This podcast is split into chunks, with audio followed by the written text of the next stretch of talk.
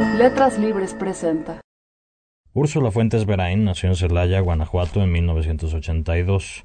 Estudió periodismo y colaboró en revistas como Día 7 y Dónde Ir.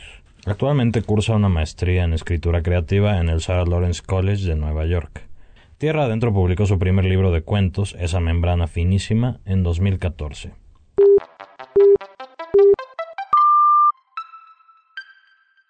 Esto es Primeras Letras, un podcast de letras libres.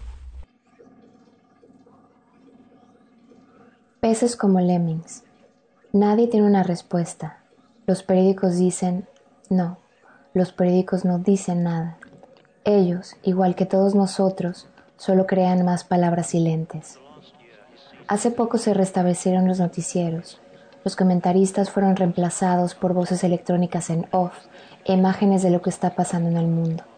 El gobierno le dio dinero a la empresa donde Mario trabaja para que desarrolle un software que imite con mayor precisión la voz humana al convertir texto en audio.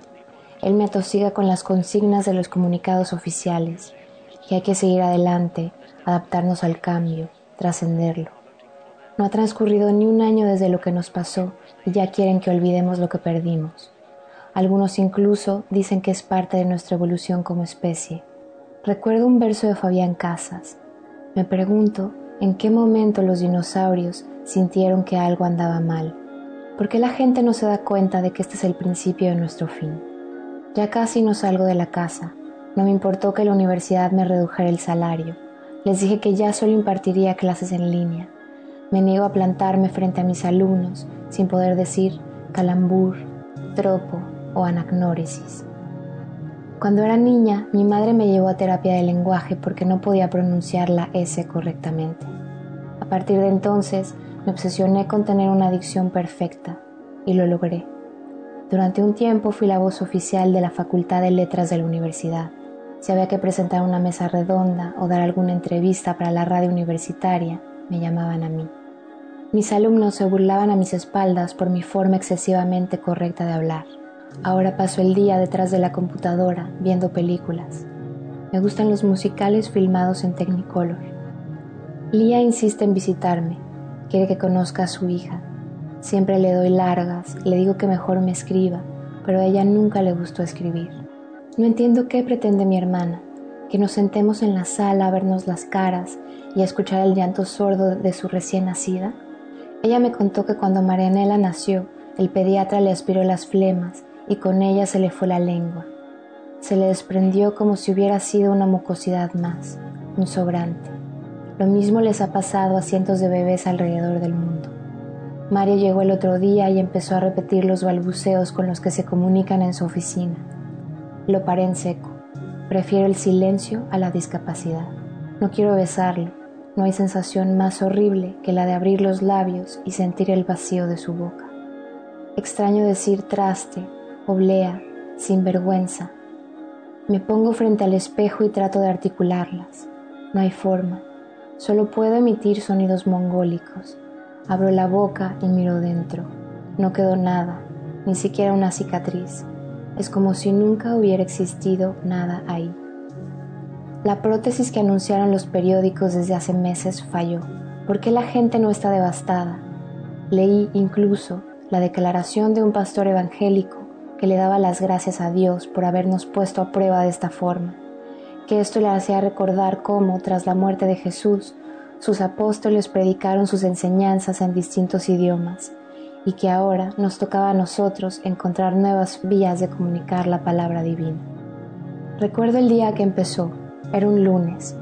Mario y yo habíamos ido a cenar. Le decía que el coche necesitaba servicio, que la parte de abajo estaba llena de herrumbre, esa fue mi última palabra, herrumbre. Terminé de decirla y sentí cómo mi lengua se soltó y cayó sobre la mesa como un pez muerto. A Mario y a los demás les pasó lo mismo. No hubo sangre, solo gritos sordos. Llovizna, urdimbre, soliloquios. Hoy es jueves y extraño pronunciar la doble L, la R, la S. Hace tiempo leí sobre un hombre que había perdido el sentido del olfato y del gusto a causa de una lesión cerebral. Un día despertó y sintió un chispazo muy tenue de sabor en su café. Tomó su pipa y pudo percibir, aunque muy sutilmente, el aroma del tabaco. Cuando escanearon su cerebro para ver cómo y por qué el hombre había recuperado estos sentidos, su médico detectó que el hombre no estaba probando el café ni oliendo el tabaco, sino recordándolos. En 20 años recordaremos la sensación de pronunciar una R. Hoy una noticia le dio la vuelta al mundo. En Lucerna nació un bebé sin lengua. ¿Cómo es que hay gente que lo celebra? Porque hay quien llama a este engendro el primer eslabón. Los trabalenguas, el canto, los besos, los sabores, el sexo oral. Hoy es martes y extraño todo eso. Los chimpancés que saben lenguaje de señas se comunican mejor con nosotros que nosotros mismos. Yo me rehúso a ir a las clases que da el gobierno. No estoy sorda. Es más, daría lo que fuera por volver a escuchar mi nombre en la boca de alguien. Tábata. La palabra lingua habló primero del órgano y después del lenguaje. Siempre les decía a mis alumnos que esa era una metonimia hermosa. Por decreto oficial se prohibieron los alimentos sólidos. Hay decenas de muertos por asfixia. Las tiendas empezaron a vender jugos con olor a espaguete a la carbonara, pollo pibil y otros platillos que ya nadie nunca podrá probar. Los restaurantes quiebran, los reemplazarán por lugares donde a través del olfato se estimule el apetito. Ya solo falta que nos condicionen con campanas, como a los perros. Para los jóvenes es como si no hubiera pasado nada. Se sientan lado a lado con sus teléfonos, se mandan imágenes y ruidos absurdos. La risa, al parecer, es lo único nuestro que quedó intacto. Pero ¿quién puede reír después de lo que nos pasó? ñandú, añada, añicos, miércoles de Eña y su belleza perdida. Hace poco vi a unos niños jugando. Los escuché lanzar esos cloqueos horribles. Su comunicación se reducía a balbuceos y sonidos guturales. Me dieron asco inenarrable, delicuescente, maravedí. Hoy presenté mi renuncia. Vehemente, soliloquio, arlequín. Encontré un catálogo en línea con libros enteros leídos por sus autores. El delicioso retumbar de las palabras. Zarzal, ánfora, obnubilar. Dejé a Mario. Estaba harta de que me hostigara con que tengo que tomar los jugos alimenticios. No quiero, ¿Para qué? No saben a nada. Hace dos noches soñé que estaba en aquel restaurante. Los únicos ruidos que se escuchaban eran los de los jugos subiendo por gruesos popotes. Entonces un niño pequeño que brincaba en un taburete proyectó su voz sobre el plafón y empezó a balbucear. Ae, y señaló su boca. Ao, a su mamá. Jaye, una silla. Fuo, allá afuera. Todos lo miramos con respeto y asentimos. Sabíamos que esa había sido nuestra primera clase. Ramadán, ciprés, Edén. Ayer soñé que miles de peces caían del cielo. Nosotros abríamos la boca y recibíamos su acosidad con gusto. Los dejábamos retosar, implantarse, hacerse uno con nuestras mucosas.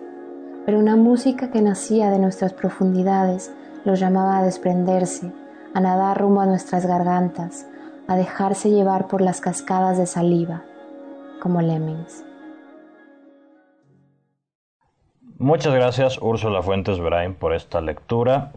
Bueno, empecemos hablando de, de este cuento. Me parece un estupendo cuento para leer en voz alta, no solo por, por la temática del cuento, de esta pérdida de la capacidad de hablar en voz alta, sino porque es un cuento que de hecho está pues parece pensado para leerse en voz alta, ¿no? Como este regodeo en las palabras, eh, calambur, tropo, anagnórisis, etcétera, etcétera.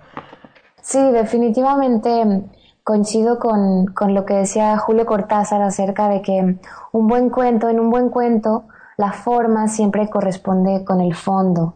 Entonces, al hablar de la pérdida del lenguaje, definitivamente busqué esas palabras que me parecían bellas, que pues tuve que casi hacer un, experimento ahí medio gonzo, donde me dormí la lengua con un hielo y entonces traté de decir diferentes palabras y hubo varias que varias consonantes que no se pueden decir eh, sin utilizar la lengua. Entonces como que era ahí un doble juego eh, entre mm, lengua como lenguaje y lengua esta parte del cuerpo que, que se les cae a todos los personajes de este cuento parece como a la vez un comentario sobre el estado del mundo, ¿no? Eh, como perder la capacidad de hablar tiene un poco también que ver con perder la capacidad de manifestarse tal vez en un plano político, lo, lo digo por esto de empiezas hablando de los noticieros, de las consignas, de los comunicados oficiales,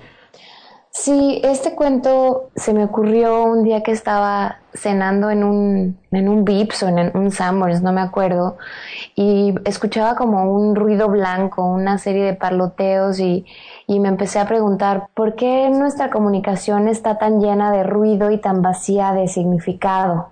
Realmente nos, nos cuesta trabajo, inclusive ahorita que estoy, que estoy tratando de, de responder tu pregunta, creo que lo podría hacer mucho más concisamente eh, escribiendo. Creo que a la hora de, tratar de, plasmar lo que uno está pensando o lo que está sintiendo, siempre hay como una suerte de rebaba, de, excedente. Y, justo quería hablar sobre eso. ¿Qué, qué sucedería si, si se borran los excedentes y, solo, solo nos quedamos con el silencio? La escritura viene a ser como una versión más depurada del pensamiento. Sí, definitivamente creo que también por eso mis, mis cuentos son tan breves, porque yo quiero que cada palabra tenga densidad, tenga un peso específico y se sienta, se sienta su importancia dentro del párrafo, dentro del enunciado, dentro de la página. Me parece que el lenguaje más eficaz es el que tiene filo y el lenguaje que tiene filo es el lenguaje breve. Platícame un poco de los cuentos del libro. Eh, ¿Todos corresponden a una misma época, a un mismo impulso de escritura o, están repartidos a lo largo de un tiempo? ¿Cómo los seleccionaste? Los empecé a escribir de manera más seria, más bien los empecé a editar eh, de manera más seria cuando tuve la beca de la Fundación para las Letras Mexicanas en 2010 y después cuando eh, al siguiente año, en el 2011, cuando me gané la beca del FONCA y tenía que proponer un proyecto, eh, a la hora de elegir los, los, cuentos que me parecían mejor logrados, me, resultó evidente que todos ellos, todos los, los cuentos que, que me gustaban más tenían algo que ver con el cuerpo, hablaban de alguna forma sobre la metamorfosis o la imposibilidad de cambiar y veían al, al cuerpo como, una, como un pretexto para hablar de, de, la psique. Partiendo de esa premisa, em, empecé a leer em, cosas sobre antropología física, sobre psicología, sociología. Entonces esas lecturas complementaron, complementaron las ideas que, que ya tenía sobre lo que quería escribir. Entonces todos los cuentos de alguna forma hablan sobre eso, ¿no? Sobre mm, lo que nos separa del cambio, lo que nos separa de ser otros, esa barrera tan endeble entre el mundo como lo concibimos, el mundo natural, el mundo familiar y el mundo sobrenatural, el mundo ominoso. De ahí el título, esa membrana finísima. Cuando me puse a buscar un, un título para el libro, caí en cuenta de que la palabra membrana se repetía en tres ocasiones, en tres diferentes cuentos, con tres significados diferentes, pero siempre se aludía a la palabra membrana como algo muy frágil, eh, listo para ceder. Efectivamente está en el libro, aunque con distintas tesituras, ¿no? Por ejemplo, el primer cuento del libro, Cambio, habla de esta muchacha que se dirige a hacer una transacción comercial, eh, parece que es una vendedora, que va a venderle algo a un tipo, sabe que para concretar la venta, la venta va a tener pues que prostituirse. Eh, está todo el tiempo pensando ya en este momento me voy a convertir en un animal poderosísimo y voy a destruirlos a todos Luego está este otro cuento en el principio, que es más bien como otra, otra perspectiva de lo mismo. Es como que el, cuerpo de un tipo se está saliendo del tipo, ¿no? El, el, tipo va vomitando poco a poco pedazos de su cuerpo hasta que su cuerpo queda fuera de él. Hay como un juego ahí interesante entre, entre la mente y, el cuerpo. Eh, justo quería explorar la otredad desde, desde diferentes perspectivas, entonces desde, desde la imposibilidad de cambiar y, justo estaba pensando en lo que decía Todorov acerca de la literatura fantástica, que, que cuando se toma lo metafórico literalmente es cuando se, rompen las, las, reglas del mundo natural y, y lo fantástico incursiona y entra así de forma un poco, pues sí, como eh, impetuosa en, el, en la narración y eso es, eso es justo lo que, lo que quise hacer en muchos de, los cuentos, como pensar metafóricamente y llevar, llevar como esa, esa idea a, a, su, a, los límites. ¿Cómo fue que empezaste a a interesarte por la escritura? ¿Cuáles fueron tus primeros pasos en, en esto? Yo estudié comunicación y me especialicé en periodismo y ejercí el periodismo, trabajé en, diversos periódicos y revistas eh, y entonces creo que del oficio del periodismo aprendí como a escuchar a la gente, a escuchar sus historias, a, francamente a volverme una desvergonzada porque no tenía ningún empacho en acercarme a la gente y preguntarle lo que fuera, ¿no? Con, el pretexto de que, de que me amparaba un, un, un, medio impreso para el que yo estaba trabajando y empecé a recolectar historias, voces, anécdotas y esas fueron poco a poco apareciendo en mis cuentos.